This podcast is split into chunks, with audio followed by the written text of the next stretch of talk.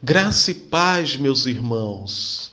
Continuamos na leitura, na meditação da palavra de Deus, porque nossa alma precisa de alimento, assim como o nosso corpo físico. E o alimento para nossa alma é a palavra do Senhor e nós estamos meditando na segunda carta do apóstolo Pedro e no segundo capítulo. O segundo capítulo nos fala acerca dos falsos mestres, dos falsos profetas, daqueles que é, entram nas igrejas e é, mistura a palavra de Deus com falsidades mistura a doutrina com coisas erradas.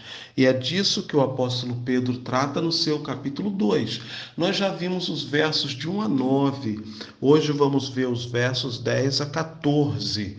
Diz assim o texto: Principalmente os que, seguindo a carne, andam em desejos impuros e desprezam toda autoridade, presunçosos e arrogantes não receiam difamar seres gloriosos superiores, ao passo que os anjos, embora maiores em força e poder, não pronunciam contra eles acusações difamatórias diante do Senhor. Mas esses homens, que à semelhança de animais irracionais, vivem por instinto natural para serem presos e destruídos, difamando o que não entendem, perecerão na sua corrupção recebendo a justa retribuição de sua injustiça. Tais homens têm prazer na luxúria à luz do dia. Eles são manchas e máculas, tendo prazer em suas dissimulações quando se banqueteiam convosco. Têm os olhos cheios de adultério, são insaciáveis no pecar, enganam os inconstantes e têm o coração exercitado na ganância. São malditos. Que texto do apóstolo Pedro falando dos falsos mestres. Ele começa dizendo que esses falsos mestres são guiados por desejos impuros e eles desprezam toda autoridade. Eles não gostam de prestar contas. Eles não querem nenhuma autoridade espiritual sobre eles. E eles querem agir sozinhos diz o apóstolo Pedro, são presunçosos e arrogantes, são orgulhosos, achando que sabem tudo, que conhecem tudo, achando que só eles têm a verdade. E assim são orgulhosos, arrogantes e se recusam a seguir uma autoridade.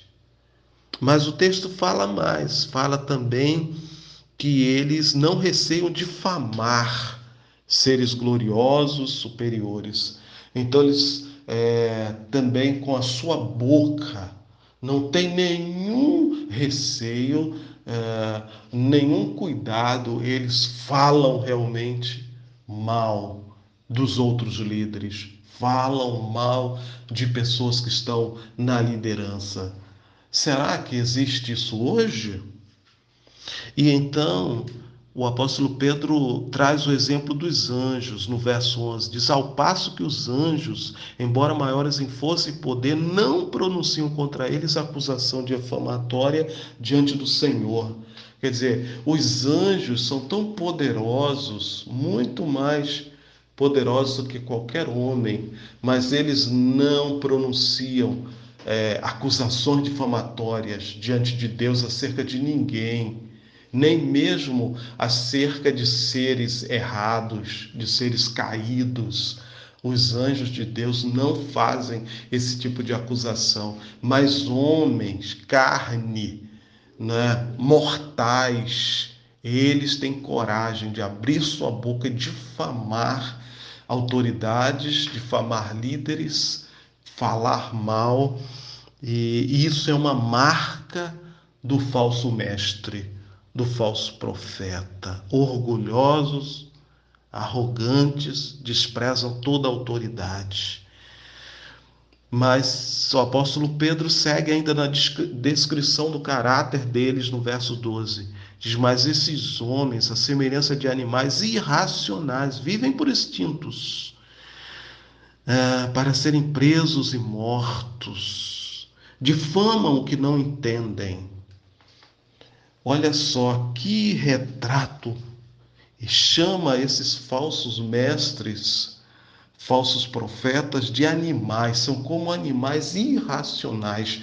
E você sabe, um animal irracional, ele pode causar muito prejuízo, ele pode tirar a vida de pessoas humanas, ele fere. Dependendo do animal, ele mata. Mas o apóstolo Pedro então diz que esses animais, o que acontece com eles é que eles são presos e mortos, né? E é o que acontece na natureza, de um modo geral.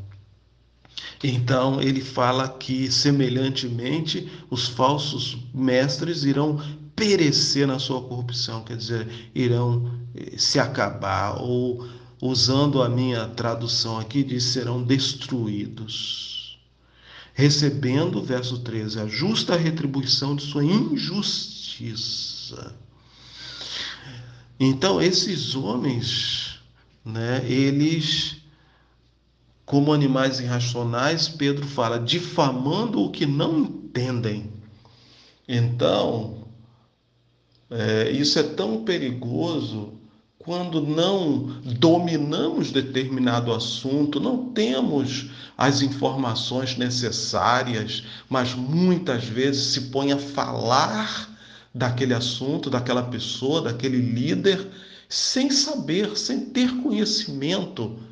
E é isso que o apóstolo Pedro está dizendo que esses falsos mestres, eles se põem a difamar, fazer acusações contra coisas, no caso pessoas, né, que eles não entendem. Como isso é perigoso, é ruim. Verso 13: recebendo a justa retribuição de sua injustiça. Tais homens têm prazer na luxúria, a luz do dia são manchas e máculas, tendo prazer em dissimulações, quando se banqueteiam convosco. Tem prazer na luxúria, e aí envolve pecados sexuais. Luxúria. E ele fala aqui, a luz do dia. Tem prazer na luxúria, a luz do dia. E fala então das festas. As festas aqui se banqueteiam convosco, é porque os cristãos, lá no início, cristãos, a gente costuma dizer primitivos, eles faziam seus almoços ou seus jantares de confraternização, eram os ágapes, as festas de confraternização, que nós hoje também costumamos fazer em nossas igrejas. E esses falsos mestres estavam ali, e diz aqui o texto do apóstolo Pedro, eles dissimulavam, quer dizer, eles fingiam amor, fingiam consideração, traziam um sorriso, mas era tudo falso, dissimulando é, nas festas de confraternização da igreja, mas na verdade por dentro eles estavam cheios de pecado. O apóstolo Pedro continua no verso 14 dizendo: Tem os olhos cheios de adultério, são insaciáveis no pecar.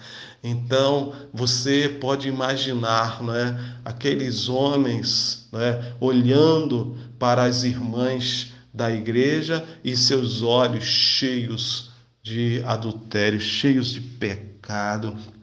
E Pedro fala, são insaciáveis, insaciáveis no pecado ou no pecar. Engana os inconstantes. Como tem gente inconstante em nossas igrejas? Hoje estão com muita fé, estão ali, estão participando, amanhã não estão. Inconstantes, são fáceis de serem enganados. E o apóstolo Pedro continua dizendo: tem o coração exercitado na ganância. Então eles estão atrás de dinheiro, ganância, querem posições que lhe dê poder, que lhe dê condições de galgar títulos, cargos, dinheiro.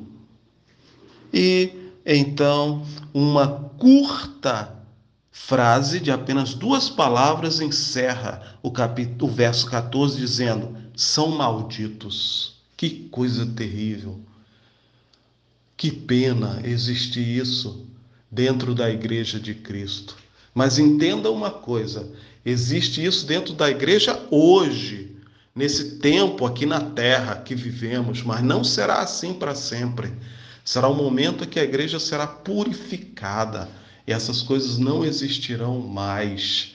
Então, o fato de existir é, estas pessoas nas igrejas não invalida a morte de Cristo na cruz, não invalida o Evangelho, não invalida a igreja, apenas cumpre as, as profecias do próprio Cristo, quando ele disse que haveria dentro da igreja também o joio. O trigo e o joio vão crescer juntos disse o Senhor Jesus, mas que na volta dele seriam separados. O trigo vai para o celeiro, são os salvos que vão para o céu, vão para o Senhor, mas o joio, que são os falsos, esses serão queimados em fogo inextinguível, que é uma figura da condenação eterna. Que Deus nos dê amadurecimento, que Deus nos dê capacidade de estudar a Sua palavra, de termos segurança no que cremos, de sabermos o que cremos, de conhecermos a palavra do Senhor, de não sermos enganados por nenhum